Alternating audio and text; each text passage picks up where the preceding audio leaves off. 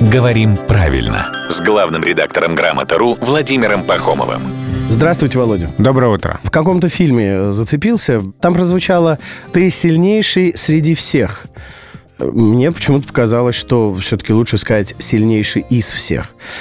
Рассудите нас и локализаторов этого фильма. Я бы с вами согласился. Не знаю, насколько можно говорить о, именно о неправильности выражение «сильнейший среди всех», потому что слово «среди» употребляется в этом значении между какими-то людьми, ну вот устойчивый, например, первый среди равных. Угу. Но мне тоже кажется, что лучше «сильнейший из всех». Как-то вот здесь предлог «из», он чаще употребляется, и это явно предпочтительнее. Готов с вами согласиться, мне тоже больше нравится из этих двух вариантов «из всех». Вот давайте так, мальчики. Значит, Рубен у нас умнейший из всех, а Володя у нас умнейший среди всех. Вот и не подеремся.